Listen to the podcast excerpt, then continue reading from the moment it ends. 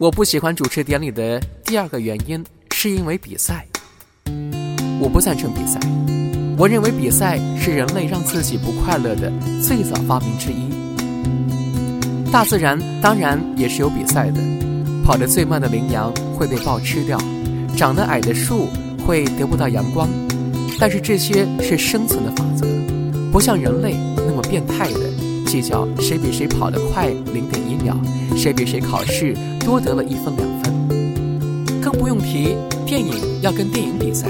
小说要跟小说比赛，有钱人要在有钱排行榜上比赛，美丽的人要在美人排行榜上比赛。这么多的人认真的看待这些荒谬的比赛，也太傻气了吧！苹果和玫瑰花谁比较红？云和月谁比较白？什么呆子才会对这样的比赛有兴趣呢？宝宝，在你长大的过程中。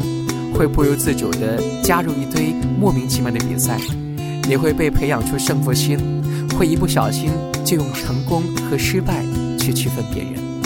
这一点也没有关系，我也仍然是有胜负心的人。只是如果胜负之类的事情开始让你，开始让你怀疑你的存在了，或者开始让别人不快乐和起怀疑了，那时再听见警铃的声音就很够了。